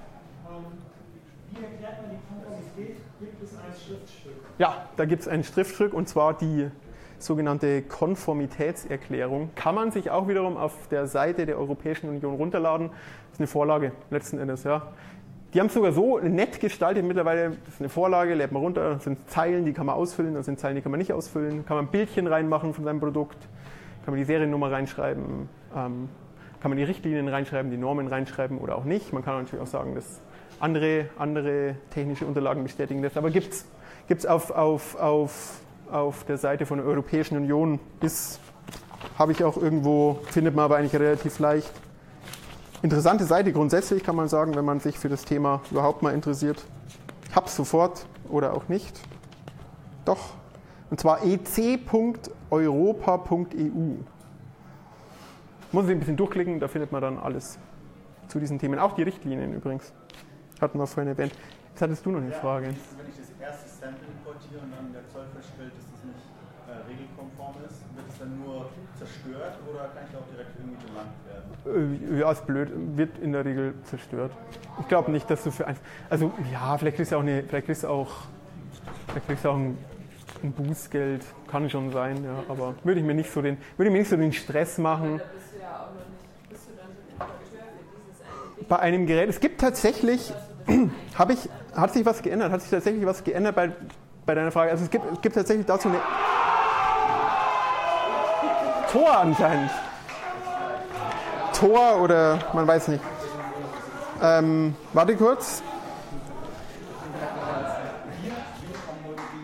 So, jetzt pass auf. Neue Ausnahme. Kunden- und anwendungsspezifisch angefertigte Erprobungsmodule, die von Fachleuten ausschließlich in Forschungs- und Entwicklungseinrichtungen, ja gut, für eben solche Zwecke verwendet werden, die sind ausgenommen von dieser Richtlinie. Ja, vielleicht kann man das so argumentieren, ja, vielleicht kannst du sagen, okay, das ist ja eigentlich nur so mein Testmodell. Ich will das ja gar nicht verkaufen, ich will ja damit gar nicht handeln, ich möchte es nur mal, möchte es nur mal anschauen. Ähm, da werden sie dir in der Regel auch keinen Strick draus drehen. Der Vladimir. Ja. Genau, so viel dazu. Ähm, okay, dann sind wir fast durch. Wir könnten noch Stunden reden über das Thema. Es ist sehr umfassend, wie man merkt. Ähm, die WEEE-Richtlinie ist aber auf jeden Fall noch wichtig zu erwähnen. Und zwar ist es die Richtlinie zur Vermeidung von Abfällen von Elektrogeräten oder der Reduzierung dieser Abfälle oder die Rücknahme in das Recycling davon. Ähm, genau, Deutschland hat es in das Elektrogesetz umgesetzt. Ja. Jetzt ist die Frage, wie, wie kann man denn überprüfen, dass diese ganzen Importeure und Händler, diesen ganzen Elektro, Elektro, ja, die ganzen Elektrogeräte nach Europa importieren, dass sie die auch entsorgen und wie kann man das denn überhaupt finanzieren? Und da hat man sich einfach gedacht, da nimmt man eine Stiftung, die Stiftung EAR und beauftragt die mit der Überwachung des Ganzen, ähm, dass sie die Hersteller überwachen, dass die die Behältnisse letzten Endes zur Verfügung stellen, die Abholungen organisieren. Ähm, das Mülltonnensymbol, das man oft auf Elektro, das man oft auf Elektrogeräten findet, ähm, bedeutet letzten Endes, wirf es nicht in die Mülltonne, weil der Hersteller hat dafür bezahlt, dass du es im Wertstoffhof abgibst, abgibst und dass es dann eben auch recycelt wird. Ja. Das bedeutet es letzten Endes. Es ist natürlich die Frage, ähm, ja, wenn ich mir sage ich einfach so, na gut, wird wird wahrscheinlich auch wieder keinen interessieren, registriere ich mich nicht, ist schlecht. Ist nämlich Re Registrierungspflicht und das nächste Problem ist, es lässt sich auch sehr leicht feststellen, ob man registriert ist oder nicht, weil ähm, es gibt ein, ein öffentliches Verzeichnis, gibt man einfach den Händler ein, kann jeder machen, ja, gibt einfach den Händler ein und dann sieht man, ist er registriert oder nicht. Machen auch gerne mal Konkurrenten, dass sie sagen so, ah, der ist noch neu, der geht mir auf den Sack. Ähm, ich schau mal, ist er überhaupt registriert und ist er es nicht, bist du gleich mal, bist du gleich mal ein paar tausend Euro los. Ja. Also weil es eben, wie gesagt, eine Registrierungspflicht ist. Genau, dann kommen wir zum letzten Punkt. Ähm, zu diesem Punkt eine Frage. Yes. Weil das ist schon ein bisschen umständlich mit, dieser Registrierung. Das dauert mindestens drei Monate. Also wenn, man, wenn man mit dem neuen Produkt startet, dann dauert die Registrierung erstmal. Ähm, also wie, wie kann man pragmatisch da vorgehen? Weil Mhm. ich möchte vielleicht erstmal den, Daten- den Markt testen Ja. und sehen, ob es überhaupt am Markt ankommt. Aber wenn ich jetzt nur drei Monate Genau. warten muss, also irgendwie keinen Sinn. Also wie, wie kann man da pragmatisch Weil letzten Endes interessiert es ja niemanden, ob das Sinn ergibt oder nicht. Also ich meine, die Behörden haben ihre Richtlinien und in denen und ihre, in ihre Vorschriften und in denen können sie agieren. Aber wie du sagst, für dich als, als, als Händler oder als Importeur oder als Hersteller, klar, ma- mag das erstmal keinen Sinn ergeben. Dann kannst du natürlich sagen, ja, okay, dann lass ich es halt einfach mal drauf ankommen, wenn ich es erstmal testen will. Ja. Vielleicht ist es halt so, dass mich am Anfang auch noch keiner sieht. Ja, und dann passt es erstmal noch. Mu muss natürlich jeder selber wissen, was er da macht. Ähm, empfehlen kann man sowas natürlich nicht, aber letzten Endes, wie gesagt, also Aber ist es nicht so auch, dass du als Händler ähm, anbieten kannst, dass du die Batterien oder dass du die Geräte zurücknimmst und Ja, die genau. Entsorgung für, Mhm. die, für die Endkunden machst. Das heißt, du brauchst dann, du musst zwar natürlich dort auch angemeldet sein, aber du kannst auch als kleiner Händler sagen, du bietest an in deinen, in deinen, in deinen Bedienungsanleitungen, dass du die Ware zurücknimmst an die und die Adresse und die Kunden können dir sozusagen die kaputten Produkte oder zu, die zu entsorgenden Produkte nach Hause schicken und du musst sie dann für die Kunden entsorgen. Klar. Ich meine, letztendlich muss ich die Frage. nicht, äh, so muss nicht der, diese Agentur bei dir vorbeikommen und das Gerät abholen. Das Ist ja nicht so. Ist ja nicht so, dass die Agentur. Genau. Es ist ja nicht so, dass die Agentur, also das kann man theoretisch schon so machen. Letzten Endes musst du dir aber dann auch Gedanken darüber machen, okay, ähm, willst, erstmal willst du das, dass dir die Leute, weiß ich nicht, 100 Geräte irgendwann mal zurückschicken? Du Genau. kleiner Händler bist, jetzt sagen wir mal in dem Fall, wenn du beginnst, Ist eine du das Möglichkeit. So machen Genau. Und sagst, die Leute schicken dir deine, du musst es anbieten in den, in den Bedienungsanleitungen, dass du deine GmbH sozusagen die Produkte zurücknimmst, deine Adresse reinschreibst. Das macht eh keiner. Schickt dir keiner ein kaputtes Produkt zurück. Ja, aber reicht Meistens- das wirklich aus? das rein, ja. Also klar musst du dich daran schon halten, aber sagen wir als kleiner Händler kannst du einfach machen, ich mache Ja, die Sorgen dann, für dich. dann riskiere ich gleich die Strafe und Ja, aber, aber ich meine, da sind wir bei dem Wenn Punkt. du Also, es zurückzunehmen, dann ist ja keine Strafe dabei, weil, der, weil du bietest dem Kunden ja die Möglichkeit an, es über dich zu entsorgen und du musst es halt dann für den Kunden entsorgen. Ob das, ob Ja, du ja, aber du machst. hast es weiterhin, weil, weil du verstößt weiterhin. äh, Also ich sehe nicht das nur bei vielen, vielen Elektronikhändlern, dass sie das in den AGBs so drin haben, sagen, schickt es mir zurück Genau. und die und die Adresse an die GmbH und haben eben überhaupt nichts mit dem WW, machen das überhaupt nicht mit der WW. es gibt, es gibt, es gibt, es gibt, wie gesagt, immer Möglichkeiten. Ähm, das Ganze vielleicht am Anfang, auch wenn man noch gar nicht so groß auftreten will oder kann, das Ganze ein bisschen, ähm, ja, sich ein bisschen was zu überlegen, wo man, wo es ist, äh, letzten Endes ist es immer besser, sich, sich Gedanken zu machen und sich eine Lösung zu überlegen, als gar nichts zu machen. Ja? Und ähm, du bist immer besser dran, wenn es, wenn es drauf ankommt, wenn du sagst, ja, aber ich habe mir das doch so überlegt und ich kann es ja auch selber so machen und die Leute schicken es dann zurück und passt alles. Mei, dann wird es vielleicht passen, ja. Ähm, ist da nicht 100%, 100% ähm, konform, aber das sind ja auch Menschen in der Regel, die dann auch sagen, ja, okay, gut, so können wir das vielleicht in unserer Richtlinie gerade noch auslegen, dass es passt. Okay. Musst du selber wissen. Und ähm, jedes Land hat ja äh, andere, oder andere Umsetzung dieser, Richtlinie. Entsorgungsrichtlinie, ja, stimmt. musst, man muss sich in jedem Land registrieren. Wenn du in dem Land verkaufst, ja. Genau. Das heißt, entweder du verkaufst es nur in Deutschland oder du registrierst es echt in jedem Land. Oder du hoffst darauf, dass dich natürlich von den französischen Behörden keiner erwischt, wenn du in Frankreich verkaufst, weil du Deutscher bist. Weiß ich nicht. Ob das so ist, muss jeder selber wissen, was er da macht. Aber theoretisch ja, ist es so. Genau. Musst du eigentlich so machen. Ähm, wenn das Produkt kaputt beim Kunden ankommt und er es zu mir zurückschickt und ich es dann zum Händler in China zurückschicke, damit er mir halt einen Ersatz irgendwie, weiß ich nicht, wie das dann, Mhm. wie das dann ist, aber wie kann ich das dann sicherstellen, die, um, äh? Ja, gar nicht. Ist ja dann auch in China. Ich meine, was außerhalb der EU in, äh, passiert, interessiert ja keinen. Darf ich es dann als Importeur oder so zu dem Händler nach China zurückschicken? Klar, du darfst alles. Du kannst ja, du kannst auch deinen ganzen Elektroschrott nach, weiß ich nicht, Russland exportieren. Das interessiert niemanden. Also ähm, machen wir ja auch. Ne? Ist ja lustigerweise so. Es ist ja, es ist ja genau so, wie es auch betrieben wird. Es wird, es werden containerweise wird Elektroschrott nach Afrika exportiert, illegal. Ja? Der wird einfach billig verkauft. Die zünden das Zeug an. Holen sich, die, holen sich Gold raus, ja, minimale Mengen, was da drin ist, ja, ver, ver, versauen sich die ganze Lunge, verrecken an Krebs, was auch immer, weil sie sich diese ganze Scheiße reinziehen den ganzen Tag. Aber so wird es ja, so ja leider gemacht. Und da sind wir auch wieder beim Punkt, es kann nicht alles hundertprozentig überprüft werden. Ja? Ist leider so. Ähm, wäre schön, wenn es, naja, nicht immer, aber in dem Fall wäre es schön, wenn es vielleicht so wäre. Aber ja, so wird es ja leider auch praktiziert. Mit solchen illegalen Geschäftchen. Gut. Hoch ist denn der Anteil bei Amazon, die FDA-Elektrogeräte machen? Ja, es gibt schon, gibt schon ein paar, die das machen. Es gibt auch welche, die relativ gut aufgestellt sind, muss man sagen. Also Amazon, Amazon sagt ja bei großen Händlern, BMF, AEG, äh, Bosch, was auch immer. Ich meine, da kaufen sie ja sowieso die Geräte selber. Gibt es ja dieses Vendor-Programm. Ja. Ähm, aber bei Nischenprodukten, ähm, ja klar, sind schon auch viele. Also manche sind relativ gut aufgestellt, auch muss man sagen. Die haben relativ viele Artikel drin. Konkurrenz ist auch da kann man nicht, kann man nicht abstreiten. Man kann natürlich sagen, klar, umso, umso teurer ein Produkt ist, umso weniger Konkurrenz ist vielleicht auch da, wo wir beim letzten Punkt auch wären, beim Kapitalbedarf, bei dem, ach nee, wir sind noch beim Batterie. Ja, aber da kann ich nicht viel dazu Da will ich auch gar nicht so viel dazu sagen, weil das Batteriegesetz gibt es auch noch und es gibt auch noch ähm, die Verpackungsverordnung. Aber ich meine, das würde, wir sind jetzt eh schon. Wenn ich jetzt eine Computermaus verkaufe, Ja. dann, kann, dann rentiert sich das gar nicht im Labor zu beauftragen. Das ist so ein, so ein, Mhm. so ein kleines Teil, also geringe Marge und so. Ja, für dich nicht. Aber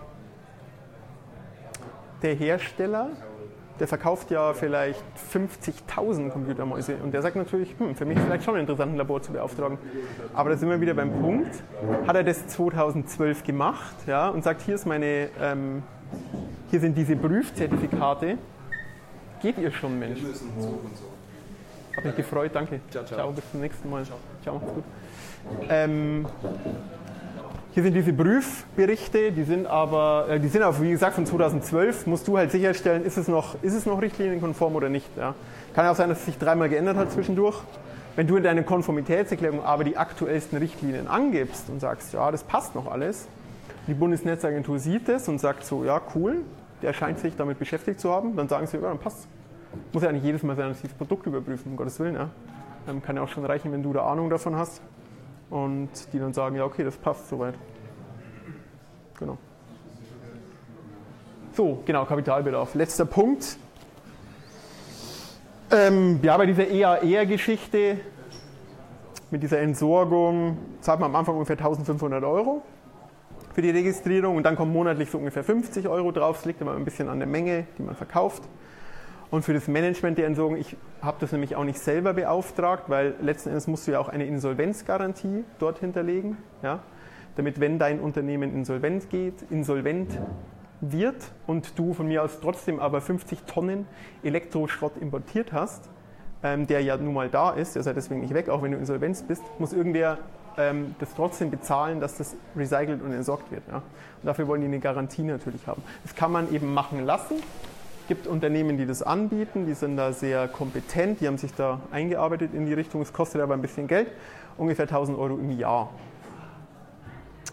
Ähm, sollte man auf jeden Fall berücksichtigen, weil, wie gesagt, ich habe ja schon gesagt, man sieht es relativ schnell, ob man da registriert ist in dem Verzeichnis oder nicht.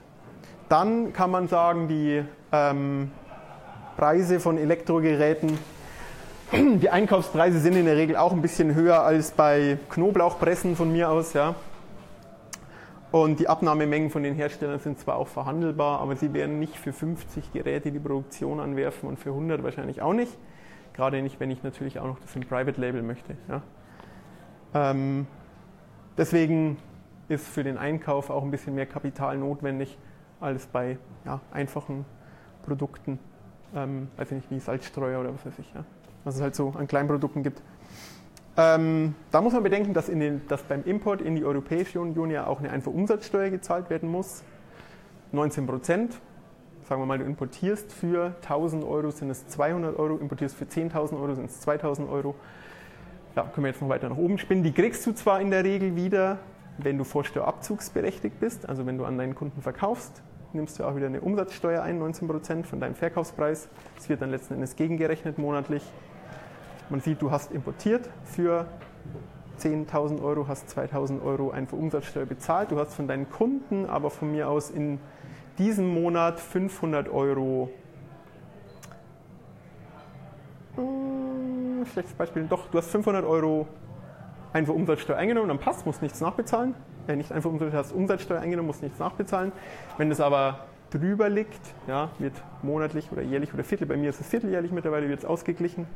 Ähm, entweder du zahlst nach oder du kriegst was zurück. Letzten Endes ist das ein durchlaufender Posten, aber er muss finanziert werden. Ja. Ist nicht so dumm, ist, an sich finde ich, das, ist, hört sich ein bisschen kompliziert, ist aber ein geschicktes Konzept von Deutschland, zu sagen, wir stecken erstmal, also wir kassieren erstmal die Steuern hart ein und dann kriegst du sie auch irgendwann wieder zurück, aber erstmal haben wir die Kohle. Ähm, Zollabgabe fällt bei Elektrogeräten in der Regel fast immer an. Ähm, können 2% sein, können aber auch 10 oder 15% sein, sollte man auf jeden Fall vorher sich damit beschäftigen und das auch in seiner Preiskalkulation berücksichtigen, weil ja, 10 oder 15% nicht dem Kunden zu berechnen, ist durchaus, ähm, ja, kann schon entscheidend sein und das kriegt man auch nicht zurück. Wird, festge wird festgelegt. Es ist, ist ähm, letzten Endes, also Zölle sind ja oder waren ja ursprünglich mal dazu gedacht, den eigenen Markt zu schützen. Ja? Es geht darum, ähm, dass, dass es heißt, okay, die Chinesen produzieren so billig, die Hersteller in Europa können zum Beispiel gar nicht so günstig produzieren, weil unsere Lohnkosten viel höher sind, wir haben ein soziales System, das wir bezahlen müssen, es geht alles gar nicht. Also sagen wir, wir hauen hier auf dieses Elektrogerät 10% drauf, das muss man beim Import bezahlen, um den Preis zu verteuern. Ja? Um zu sagen, okay, jetzt ist, der, jetzt ist der europäische Hersteller wieder konkurrenzfähig. Da, deswegen hat man das eigentlich ursprünglich mal gemacht. Hm, heutzutage bin ich mir manchmal nicht mehr so sicher, ob das noch so der Ansatz ist. Wenn man halt Geld einnehmen kann, nimmt man Geld ein, letzten Endes. Und ich kann dir ehrlich gesagt nicht sagen, wie, wie der Zollsatz berechnet wird. Lässt sich aber nachschauen. Ja? Also lässt sich jeder Zollsatz, äh, das Thema, kurz ein Stichwort dazu, Eintarifierung an sich. Es gibt einen Zolltarif, jedes Produkt hat eine Nummer und wirklich jedes Produkt hat eine Nummer und es lässt sich in diesem Zolltarif finden und dann sieht man eben auch, wenn es aus China importiert wird, dann zahle ich vielleicht 10 Prozent. Wenn es aus Indien kommt, weil es da irgendein Abkommen gibt, dann zahle ich halt kein, keine, keine, ähm, keinen Zoll oder zahle nur 3 Prozent. Das ist auch interessant, um sich seinen Hersteller zu suchen. Ne? Kann man das durchaus mal durchgehen, mal gucken, okay, vielleicht macht es Sinn, es eben nicht in China produzieren zu lassen, sondern in einem, in einem anderen Drittstaat, der auch günstig produziert. Aber da gibt es vielleicht irgendein Abkommen mit der Europäischen Union, wo man eben keinen Zoll bezahlen muss. Ähm, genau, dann auf jeden Fall. Achso, ja, da waren wir schon. Ähm, genau, kommt dann, genau das Thema hatten wir schon erwähnt, die technische Dokumentation. Also kann man es selbst bewerten, ob das Gerät ähm, richtlinienkonform ist oder nicht. Kann man es nicht, muss man ein Prüfinstitut vielleicht beauftragen oder wie auch immer. Das kostet natürlich auch wiederum Geld. Sollte man auch bedenken. Und ja, das, waren so, das war das Wesentliche. In Summe kann man sagen, also bei mir war es zumindest so, ähm, unter 10.000 Euro wird es schwierig am Anfang. Kann man machen. Ähm, vielleicht sind es auch manchmal nur 8.000 Euro, aber man ist schon, schon so, also ja, schon so ein bisschen so, ein, so eine Schwelle, die sollte man durchaus bedenken, wenn man damit starten will, weil letzten Endes muss man auch bedenken, dass man ja auch die Kapitalbindung am Lagerbestand hat. Ja?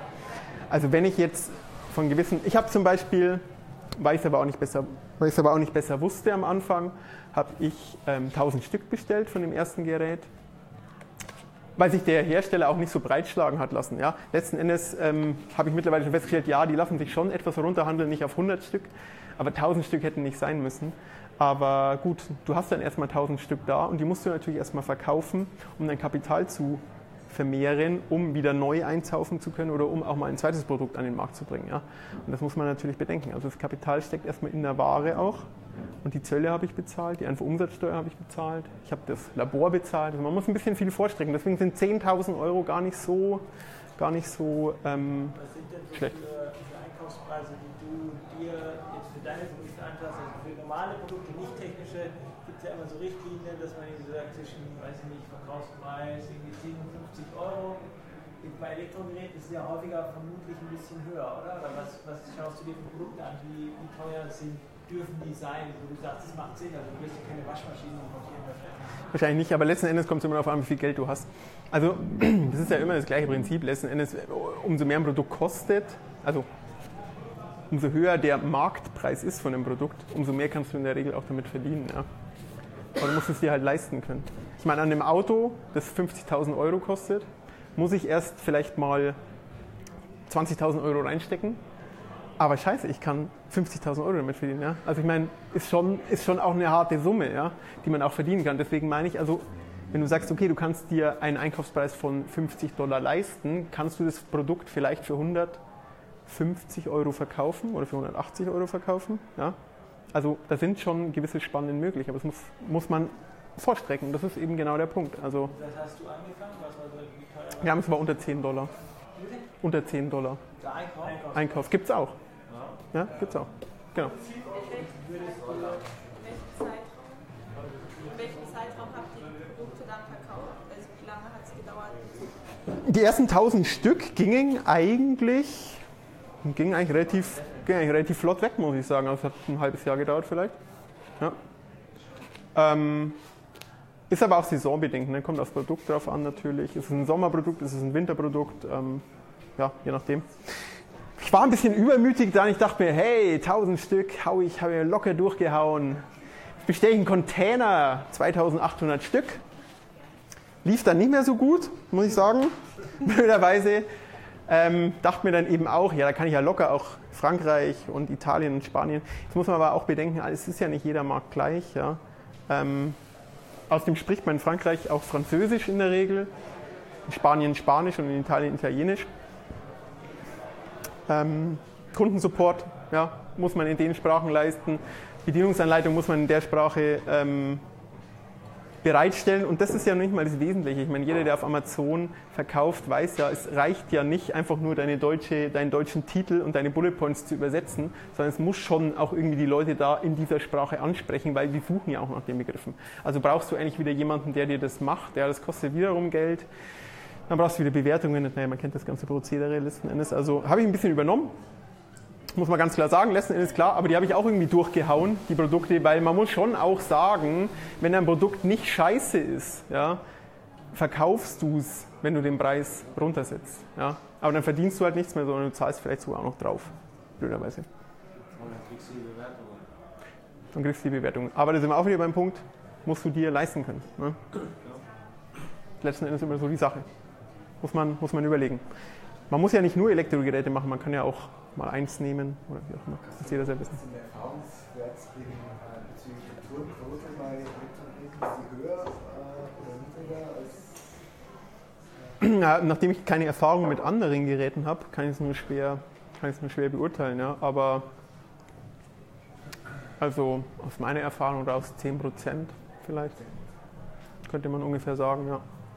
Würdest du empfehlen, sowas wie so, also ganz billige Sachen so Kabel oder so zu importieren? Hm. Oder würdest du sagen, ja, es gibt schon so viel von Amazon oder so, da würde ich eher nicht, also eher irgendwie. Ja, es ist ja auch, ein, ist ja auch so ein Punkt, ich meine, es sind ja lauter so Grusch-Artikel, das sind ja so 1-Euro-Laden-Artikel quasi. Weiß ich nicht, das Angebot ist so massiv. Ähm, muss, ja, muss jeder selber wissen, was er macht. Man kann, man kann mit solchen Sachen schon immer anfangen. Es ist ja auch nicht unsinnig, mit solchen Sachen anzufangen, um Erfahrungen zu sammeln. Ja? Um mal zu sagen, ich muss ja nicht gleich hier aufs Ganze gehen, wenn ich ja noch gar keine Ahnung habe davon, sondern vielleicht ein bisschen klein sich mal rantasten an die Nummer und dann lernt man schon dazu. Kann man schon machen. Ähm, ja, muss jeder, muss jeder wissen. Ich würde es jetzt nicht machen, aber Frage, Kennst du seriöse Anbieter so als Berater oder sonst Dienstleister, die einem helfen können? Weil Hm. es geht los mit der Frage, bin ich jetzt Importeur, Hersteller? Genau. Was muss ich alles berücksichtigen? Ja. Welche, wer kann mich sonst dabei unterstützen? Also jemand, der quasi das gesamte Überblick äh, anbieten kann, so eine Checkliste. Okay. Ich kann dir helfen. Kann dir, also ich kann dir natürlich helfen, klar. Ähm, weil ich mich ja umfassend mit dem Thema beschäftigt habe und ich auch ähm, das schon auch für andere Firmen schon mache. Ja? Also es ist auch so, dass ich nebenbei noch für, für andere Firmen eben denen ein bisschen zur Seite stehe und sage, okay, ich habe ja eh schon diese ganzen Erfahrungen gesammelt, die kann ich euch ja auch weitergeben. Ähm, Machst du das als Dienstleistung oder machst du es nur so? genau, als Dienstleistung, ja. Okay. Selbstständig nebenbei. Ja. Freundschaftlich das. Ja. Selten. Nein, nein, es ist gut, weil wenn man es als Dienstleistung macht, dann haftet man auch ein gewisses Genau. Genau so ist es. Ähm, Wie würdest du denn so die Hauptunterschiede beschreiben, wenn du jetzt sagst, ich importiere irgendein Produkt mit Knoblauchpresse und das, was sind so die Key Points, also du hast ja vorhin ein bisschen angesprochen, aber jetzt noch so mal vom Prozess, was sind so die zwei, drei Key Points, wo du sagst, das ist das Allerwichtigste? Ja, Richtlinienkonformität. Ich glaube, das Allerwichtigste, und es ist aber doch bei allen Produkten so, ist, dass das Produkt gut ist. Und es ist bei einer Knoblauchpresse natürlich einfacher zu beurteilen als bei, ja, wie gesagt, von mir aus einem Slow Juicer. Umso komplexer das Produkt ist, und das ergibt sich bei elektrischen Produkten halt schon eben, dass sie etwas komplexer sind im Aufbau und in der, in der ähm, Handhabung. Ähm, umso schwerer wird es dann auch mit der Beurteilung, ob das Produkt wirklich geil ist oder nicht, letzten Endes. Aber wie gesagt, wenn ein Produkt gut ist und wenn es sich einfach ähm, unterscheidet von den anderen Produkten, ich meine, das klassische Vorgehen, man liest sich die Bewertungen durch und sieht dann so, hey, wow, das könnte ich doch eigentlich besser machen. Ja? Ähm, wenn man vielleicht auch noch ein bisschen ein Gespür für, Gespür für ansprechende Produkte hat, wie es sonst eben auch ist, dann, dann kann man hier auch, ähm, wie sonst auch punkten. Ja? Frage ist halt, wie, wie gesagt, muss man, muss man da jetzt mit einem hochkomplexen Produkt einsteigen oder hält man sich vielleicht erstmal ein bisschen an einfachere, einfachere Sachen? Ähm, wie erkennt man denn ähm, gute Produkthersteller? Also, Ja. Ja, letzten Endes musst du das, und das ist, äh, ja, du musst deiner, deiner eigenen Expertise eigentlich vertrauen. Ja? Also ich meine, klar, du kannst schon sagen, ich kann es eigentlich nicht beurteilen. Ähm, dann hast du immer die Möglichkeit, okay, vertraue ich dem Hersteller und sage, der hat ja das prüfen lassen, das Produkt, er sagt ja, das hat eine gute Qualität eigentlich. Das ist immer die Frage, ob ich dann weiß, ähm, war, das ein, war, das ein, war das ein Prüflabor, das, dem man vertrauen kann oder nicht. Oder du beurteilst es halt selber. Ich meine, letzten Endes, wir benutzen ja alle Geräte den ganzen Tag im Haushalt, wenn ein scheiß Mixer oder, Entschuldigung, ein Mixer oder ähm, was man auch immer so, so, so den ganzen Tag benutzt. Ja? Und man, hat, man entwickelt ja in gewisser Weise auch ein Gespür dafür, ob ein Produkt gut ist oder nicht. Ja? Muss man, ja, kann man sich auch vertrauen in gewisser Weise. Ähm, wenn es dann letzten Endes trotzdem scheiße ist, dann weiß man, okay, vielleicht kann man sich doch nicht vertrauen, dann muss man an sich selber nochmal arbeiten. Aber ja, grundsätzlich finde ich schon, ähm, was, was auch interessant ist, was ich für mich persönlich auch festgestellt habe, Amazon oder die, die Käufer letzten Endes, die geben dir schon auch ein gewisses Preisfeedback. Ja? Du wirst relativ schnell erfahren, ob du für dein Produkt diesen Preis verlangen kannst oder ob du es nicht kannst. Ja? Weil wenn das Produkt diese Qualität widerspiegelt in dem Preis, dann funktioniert es. Wenn das Produkt aber offensichtlich, wenn du dir gedacht hast, das ist geiler als es ist und diesen Preis dafür aufrufst, wirst du merken, dass du entweder weniger Verkäufer hast oder die Leute, die kaufen, haben sich einfach für den Preis was anderes vorgestellt. Die haben erwartet, dass, ich, ähm, dass das Produkt so gut ist wie das WMF-Produkt, weil es ja mindestens so viel kostet oder sogar mehr kostet. Weil sie ein gewisses Vertrauen zu dieser Marke haben. Wenn WMF dann trotzdem scheiße ist, dann sagen sie, oh, dann so, oh ja, ist trotzdem WMF, vielleicht ist es trotzdem cool, ich weiß nicht, jetzt habe ich hier WMF stehen und vielleicht ist es auch einfach geil, wenn man WMF in der Küche stehen hat, ich weiß es nicht. Aber bei deinem No-Name, relativ unbekannten Marke, ist es natürlich schwierig. Ähm, das sollte, ja, aber wie gesagt, kriegt man ein Gespür dafür. Oder die Leute geben dir ein Feedback. Yes. Und zwar, ähm, wie ist es denn, muss ich, also klar, in Deutschland weiß ich, dass ich eine deutsche Bedienungsanleitung rausschicken muss oder mit anbieten muss. Aber wie ist es in anderen Ländern, wenn ich, sag mal, die, ich mache mach mal Deutsch, Englisch, Französisch, Spanisch, Italienisch, Hm. ich jetzt nicht an. Ist es aber Ist Pflicht, ja. Naja, also musst wenn, du. jetzt, wenn mich ein Konkurrent abmahnt und sagt, der verkauft das Produkt mit der englischen Bedienungsanleitung nach Italien, Mhm. dann gibt es da eine Strafe oder, oder sagst du, du machst auf jeden Fall. Ah, in der Regel schon, aber- auch anbietest und muss ich es ins Produkt mit reinlegen, weil es ja teilweise schwer, wenn ich es ins Amazon ins Lager schicke, ich kann ja nicht in mein Produkt eine Bedienungsanleitung in vier Sprachen reinlegen. Hm, Ja, aber das kann ja dein Hersteller machen. Ja, ich sag nur, aber es ist ja teilweise auch, wenn die Bedienungsanleitung 20 Seiten ist, Hm. ja, dann hast du da acht. Kannst ja elektronisch anbieten. Ja, das, Genau. das ist ja die Frage. Ja. Kann ich es einfach elektronisch Also steht- anbieten oder elektronisch Ja. zur Verfügung stellen auf der Genau. Verpackung oder in der einen Bedienungsanleitung, dass ich sage, hier ist die englische und äh, auf der Startseite ist ein QR-Code für Italienisch, Spanisch. Ist im, ist im, ist im, ist im Gro- ist nicht genau. Nee, ist nicht genau. Gesetzlich geregelt. Nee, ja, genau, gesetzlich. Genau, gesetzlich geregelt ist es das, dass es nicht geregelt ist. Das heißt nur, du brauchst eine Bedienungsanleitung. Das heißt nicht in welcher Form und das heißt auch nicht, ob es gedruckt sein muss oder ob es digital ist. Du musst aber, aber der Kunde muss auf jeden Fall wissen, wo er sie herkriegt. Das ist der Also Punkt. wenn ich es digital auch anbiete, ist auch in Ordnung. Ist im Großen und Ganzen okay. Genau. Gut. Sonst noch jemand? Eine Frage? Äh, kann man, ja, kann man machen. Ähm, ist auf jeden Fall eine Möglichkeit. Letzten Endes setzen die aber auch voraus, dass du weißt, was du tust. Also die Produkthaftpflichtversicherung wird nicht äh, die Haftung übernehmen, wenn du dich nicht an die Richtlinien hältst. Ja? Die Produkthaftpflichtversicherung übernimmt die Haftung, wenn du deine Pflicht getan hast und wenn, der, wenn, er, wenn aber trotzdem was passiert. Ja? Aber wenn du, du kannst ja nicht, die Versicherung sagt ja, es ist ja genauso, hm, soll man sagen, ist ja genauso, ja genau, du hältst deinen Finger, ja genau, also letzten Endes, wenn du, du musst immer deine Pflicht erfüllen, dann wird dir auch die Versicherung aus der Patsche helfen, wenn du es dir gerade nicht leisten kannst. Aber wenn du, wenn du sagst so, ja geil, ich habe ja die Produkthaftpflichtversicherung, jetzt kümmere ich mich um gar nichts mehr, ist ja scheißegal, was passiert, dann wird die Versicherung auch so, ja, das bezahlen wir ja nicht. Ne? Also Klassiker. Ist ja wie meistens so. Auch wenn du betrunken Auto fährst, wird deine Kfz-Versicherung sagen, hm, war jetzt auch nicht ganz okay. Ne? Jetzt hast du dein Auto komplett kaputt gefahren und das vom anderen auch, musst du jetzt selber bezahlen. Aber die Risiken komplett outsourcen kann ich nicht. Kannst du nicht in dem Fall, ne? geht wirklich nicht.